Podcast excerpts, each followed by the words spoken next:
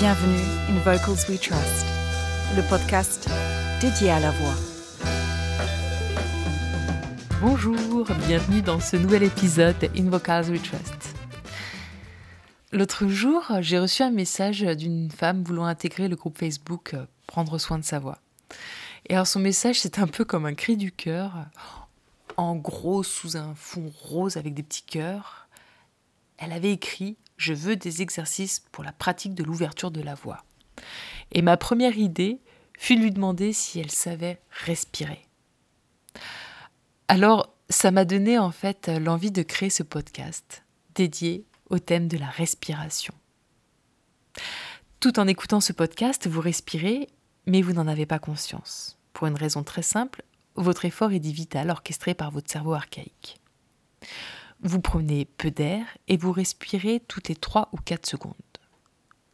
Lorsque vous vous adressez à un auditoire, dans une relation telle que les chanteurs, les orateurs, les comédiens, vous utilisez la voix soutenue. Et cela crée une différence avec la respiration quotidienne. La quantité d'air inspiré s'accroît avec l'allongement des phrases ou du volume vocal. Dans le quotidien, il suffit d'un demi-litre d'air par inspiration, alors qu'elle implique un volume beaucoup plus important dans la voix soutenue. Contrairement à toutes les autres situations, y compris le sport, le moment de détente en voix soutenue est l'inspiration et non l'expiration. Il existe plusieurs façons d'inspirer. Notamment en sport, l'inspiration est souvent haute. Pour la voix, ce n'est pas tant la, la quantité d'oxygène qui compte, mais plutôt la quantité d'air. Les muscles inspirateurs sollicités sont en premier lieu le diaphragme, ce qui se situe euh, en bas des côtes, mais aussi des muscles intercostaux externes. Et oui, on fait encore de l'anatomie. Hein. Ouais, c'est ça la voix, c'est que de l'anatomie. Alors je vais essayer encore d'être clair. Je vais parler lentement pour que l'image puisse euh, venir euh, à vous. Et d'ailleurs, je vais mettre en, pièce jointe une autre image de, cette zone pour que l'on puisse euh, parler de, la même chose. Donc en fonction de, l'importance donnée à ces différents muscles et du volume d'air inspiré, l'inspiration sera haute, dite costale, ou basse, dite abdominale ou costo-abdominale. Donc en fait, moi je vais parler de haute et de basse hein, parce que ça sera plus simple.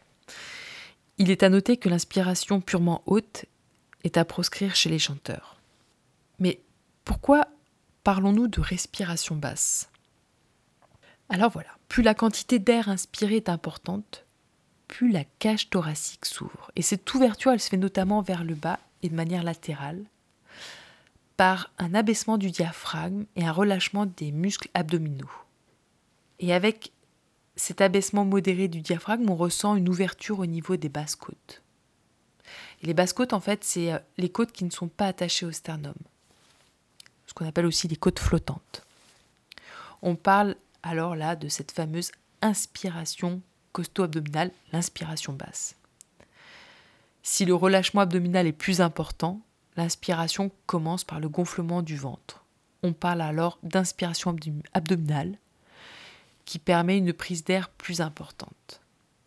Mais n'oublions pas que l'air entre tout seul. Et ça, c'est une grande erreur que font beaucoup de chanteurs en inspirant vraiment de manière trop volontaire, ce qui provoque alors une inspiration bruyante.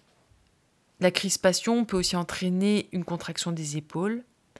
Et il ne faut pas oublier que l'abaissement du diaphragme en agrandissement le volume disponible à l'intérieur de la cage thoracique crée un effet de dépression. Et j'aime bien utiliser l'image du soufflet d'un accordéon dont on écarte les poignets. Alors, parlons de l'expiration du chant. Vous venez d'inspirer profondément et vous commencez votre phrase chantée. Dans un premier temps, la pression à l'intérieur des poumons est très importante, supérieure à la pression externe. Le travail consiste donc à limiter celui-ci par l'action des muscles inspirateurs. Au bout de quelques secondes de chant, la pression externe et interne s'équilibre. Si vous continuez votre phrase, la pression à l'intérieur des poumons devient faible insuffisante pour le bon fonctionnement du larynx. Le larynx, si vous avez écouté les anciens podcasts, vous savez ce que c'est maintenant. C'est à ce moment qu'intervient une plus grande mobilisation des abdominaux qui permettent le maintien du débit. Et là, souvent, on entend parler de soutien. Et le soutien, en fait, c'est le bon fonctionnement du larynx qui implique une maîtrise de la pression sous-glottique. Il faut soutenir. En fait, si le soutien n'est pas suffisant, la voix sera limitée dans ses possibilités.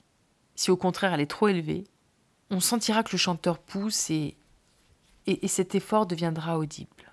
Alors il faut trouver un juste milieu.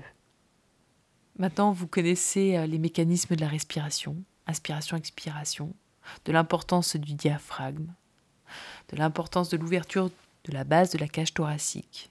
Et je vous invite à regarder des vidéos sur YouTube qui vous permettent vraiment de prendre conscience de la respiration dans le chant, même dans la parole, car vous verrez que vos progrès seront énormes. Beaucoup de choses viennent de la respiration, de la gestion de votre diaphragme, de la gestion de la pression sous-glottique. Alors respirez, profitez et chantez. À bientôt. C'est la fin de l'épisode, j'espère que vous aurez pris du plaisir à l'entendre. Donc n'hésitez pas à nous laisser des commentaires, des étoiles, 5 bien évidemment. Vous pouvez continuer l'aventure en allant vous rendre sur Facebook, sur le groupe Prendre soin de sa voix ou alors Musicothérapie et compagnie. Sachez que dorénavant existe un nouveau podcast qui s'appelle Musicothérapie et compagnie et qui est dédié à ce magnifique, fabuleux métier. À bientôt, prenez soin de vous.